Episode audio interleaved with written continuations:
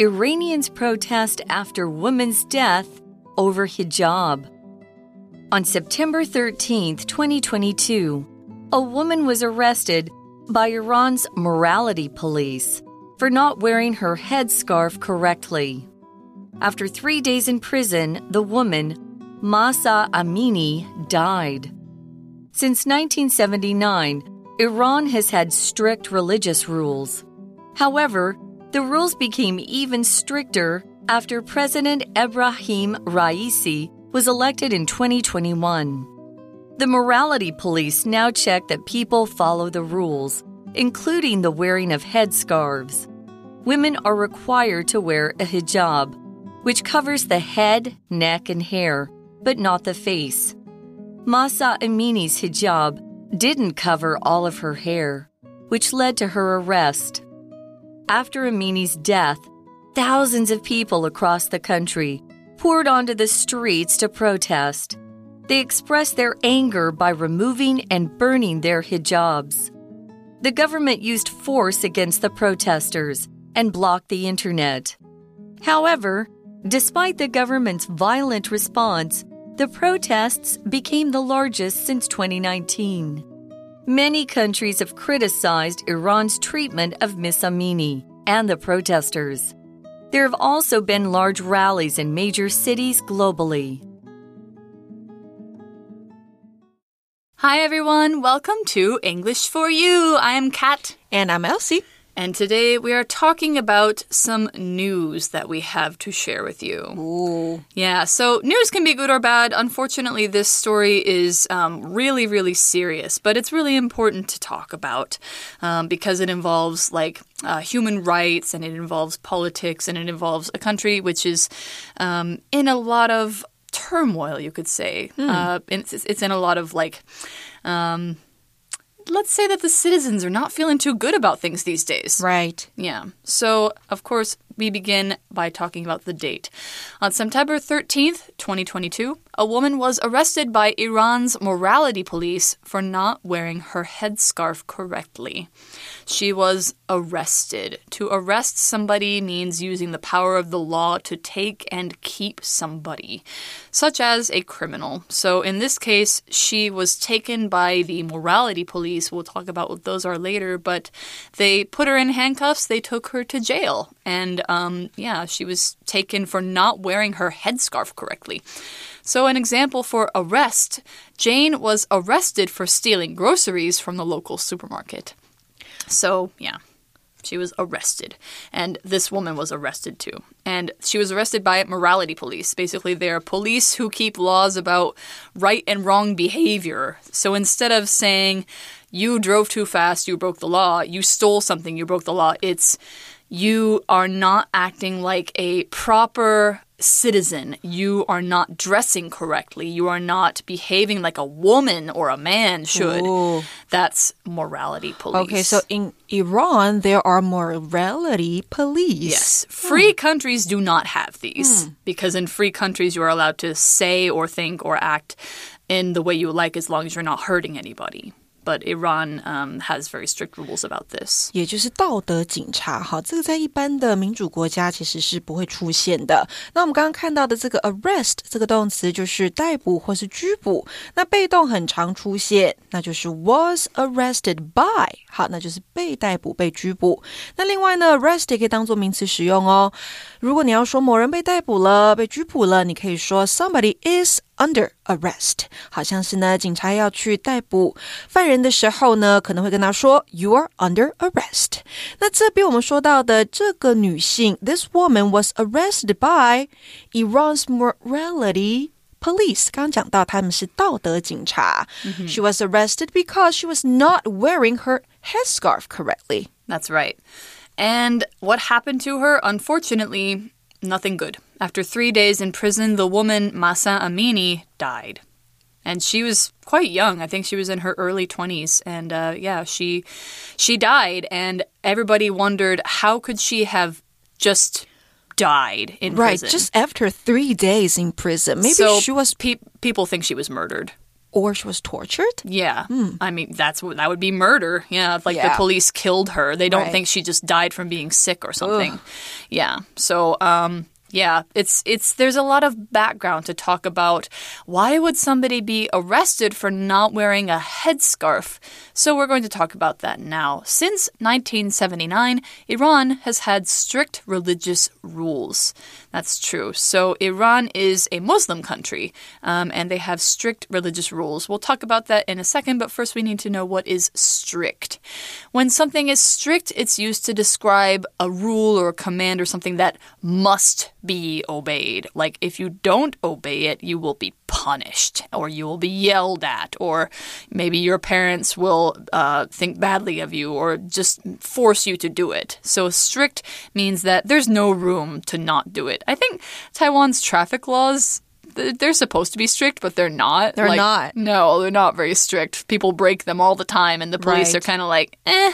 So that's not strict. Most but if people don't care about the rules here. Exactly. Especially traffic rules. yeah, so if they were more strict, that would mean that anytime somebody broke the law in traffic, they would get pulled over, they would get fined, they would get arrested, something like that. Another example the students un- are under strict orders not to tell anyone about the book club. Strict 这个形容词呢，就是严格的、严谨的，那可以用来形容 rules，好，那就是严格、严谨的规范，也可以用来形容人，像是呢 be strict with somebody，那就是呢某人对另外一个人相当严格。For example, my parents were very strict with me when I was a child. Ah. So there are very strict laws in Iran because it is a Muslim country, and in many uh, Muslim beliefs, women have to cover their hair. Uh, they have to, well, they have to cover their hair, and depending on how strict they are, they might have to cover their body too. So they have to wear very loose clothes. But in Iran, at least, women always have to cover their hair in public. And Mahsa Amini was not doing it correctly according to the morality police. So, however, the rules became even stricter after President Ebrahim Raisi was elected in 2021. So, the new president was elected that year. When you elect somebody, it means you select them for a position or a job uh, by voting. And so, uh, presidents are elected by the people they uh, the people vote for them. They say, "I want this person to win. I want this other person to win," and the person who wins is elected. An example: the country just elected its first female president this year. We usually use elect to talk about people in politics. 嗯，这个 elect 的用法呢，在例句当中是一个主动，好，那就是选举、推选。那被动也很常见，那就是 be elected as 后面加上他的职位，像是呢，我们可以说 Joe Biden was elected as the 46th president of the United States。That's right. 对，就四十六届的美国总统，好，就是他被选为的。那再来呢，名词是 election，那选民投票者。就是 voter，那他们去投票的动作是 vote，v o t e。So after the new president took office, the rules became even stricter. Right, Right? because I remember seeing before that uh, Iranian women sometimes will just wear their headscarves like kind of loose. There's some hair sticking out. Like they, they kind of just put them on like, yeah, I have to wear it, but I'm not going to wear it like really strictly. And now apparently things are very different. So the morality police now check that people follow the rules, including the wearing of headscarves. Women are required to wear a hijab, which covers the head, neck, and hair, but not the face. Yeah, and the police there said, Masha, did I pronounce the name well? I think masa. Masa? Masa. Well, she wasn't wearing properly, according to mm-hmm. those morality police. Yeah, exactly. So Mahsa Amini's hijab didn't cover all of her hair, which led to her arrest. So, yes, we see arrest here as a noun instead of a verb. Her arrest means like she was arrested. It means the same thing. So, she was arrested, and then three days later, she died under circumstances that nobody knows. So, they think that she was probably killed. After Amini's death, thousands of people across the country poured onto the streets to protest. They poured. This is kind of a metaphorical use of pour, but we are going to talk about what it literally means. To pour means to cause something to flow into a container or into a place. So let's say that you are making tea. You have to pour water into your cup to make tea, or you pour the tea into the cup. Or maybe you would pour something out, like if you have um, a bowl of soup and you are done with it, you want the rest to go into the trash, you pour it in there. Um, but to pour onto the streets means basically you think of people like a liquid, and so many of them came out that the streets were full of people, and basically they were protesting because they were very, very angry. So, another example of pour. After the movie ended, people poured out of the theater to go back home.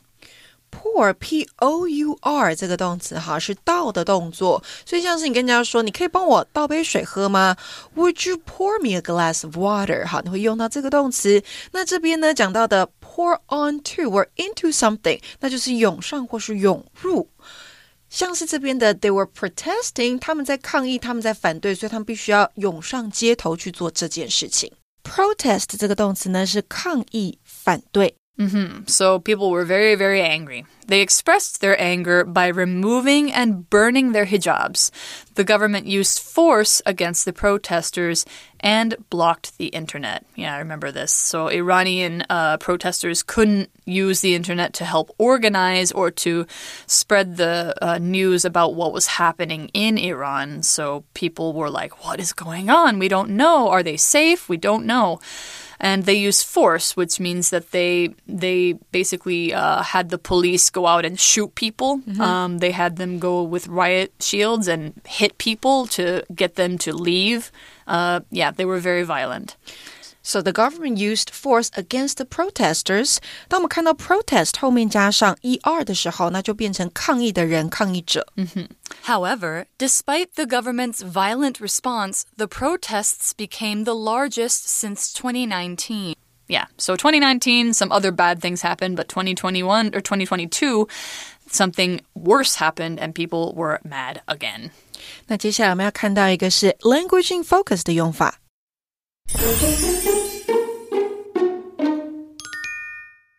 Despite 还有 in spite of，好，这两个呢都是介系词片语，那用来表达尽管、虽然，后面呢需要接上名词或是动名词才可以。好，所以句型会是呢，despite 或是 in spite of 加上名词或动名词，然后逗号之后再接上主词以及一个动词。For example, despite or in spite of the snowstorm, he still arrived at the office on time. 尽管有暴风雪，他还是准时抵达办公室。那我们也可以说啊，像是 despite or in spite of having a lot of work to do, he still manages to go home and have dinner with his family every night. 尽管工作很多，他还是设法每晚回家跟家人吃饭。好，所以这边你看到的 despite 或是 in spite of 后面加的就是一个动名词 having。那再来呢？Despite 和 in spite of 它都不可以直接连接子句哦。如果你要连接子句的话，必须要在子句前面加上 the fact。that 来作为介系词的受词，或是依照句意改用从属连接词 although 或是 though 也可以。所以句子啊，我们再给同学们一个例句哦。Despite or in spite of the fact that it was late and raining outside, Kevin still went out with his friends. 好，虽然呢又晚又下雨的，Kevin 还是跟朋友出去了。这句如果你要用 although 或是 though 来改也是可以的哦，会变成 although or though it was late and raining outside, Kevin still went out with his friends. So, as we already said of uh, the protesters, or not the protesters, but the government, they had a violent response to the protesters. Violent, uh, we talked about it a little bit. You know, it can involve hitting people, shooting people. It's using physical force to cause harm or damage to someone or something. So you can be violent against people, or you can be violent against things. Like, let's say, if you smash a plate on the floor, that's a violent action. But in this case, it was violence by the police police against protesters. So, another example the two girls got into a violent fight where they hit each other in the face. Oh, vi violent 这个形容词好，暴力的。 Yep, so violent. And um, of course, because the government doesn't want the protesters to, well, win, or they don't want the other people to know about what's happening, they stop the internet. And what happened as a result? Many countries have criticized Iran's treatment of Ms. Amini and the protesters. Yeah, criticize would be one word for it. I hope that it could be uh, more than criticize. 嗯，批评跟指责的这个动词 criticize。 Yep.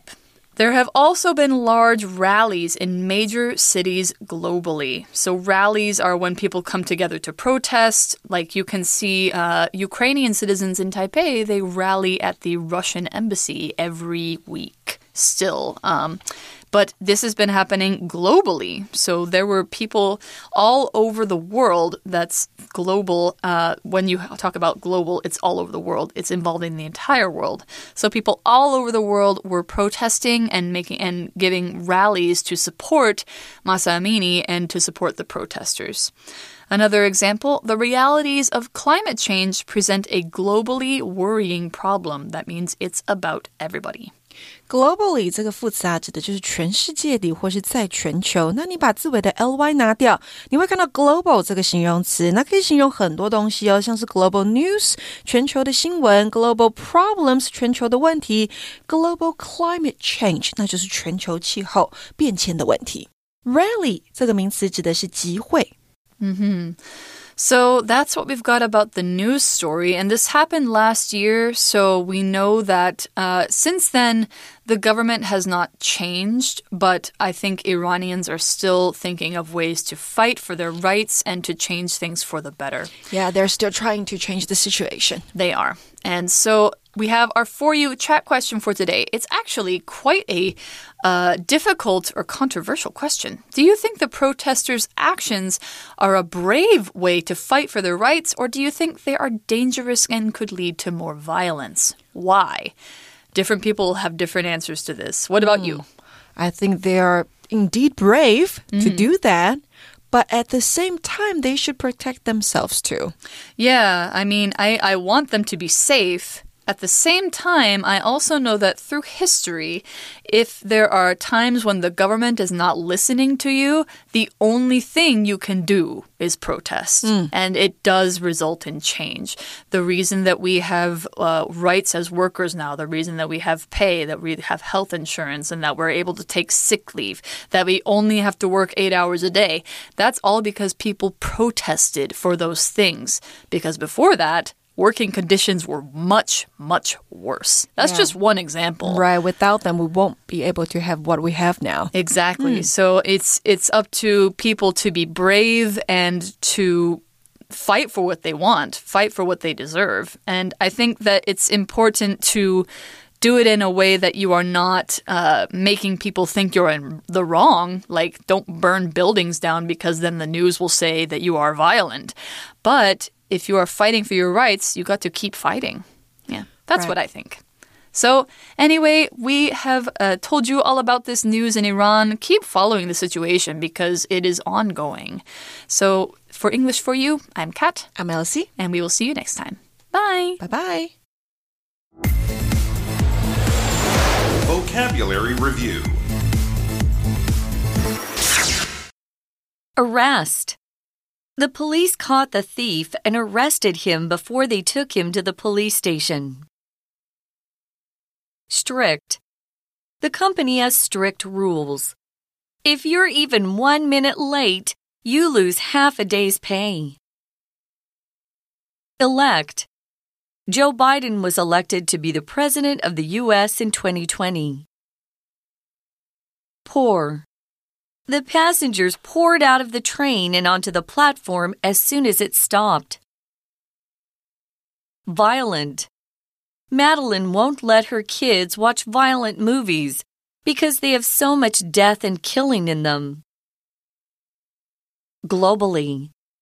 McDonald's started with just one restaurant in California, but now you can find McDonald's restaurants globally. 智慧小补帖。 Protest. Protest. Criticize. Rally.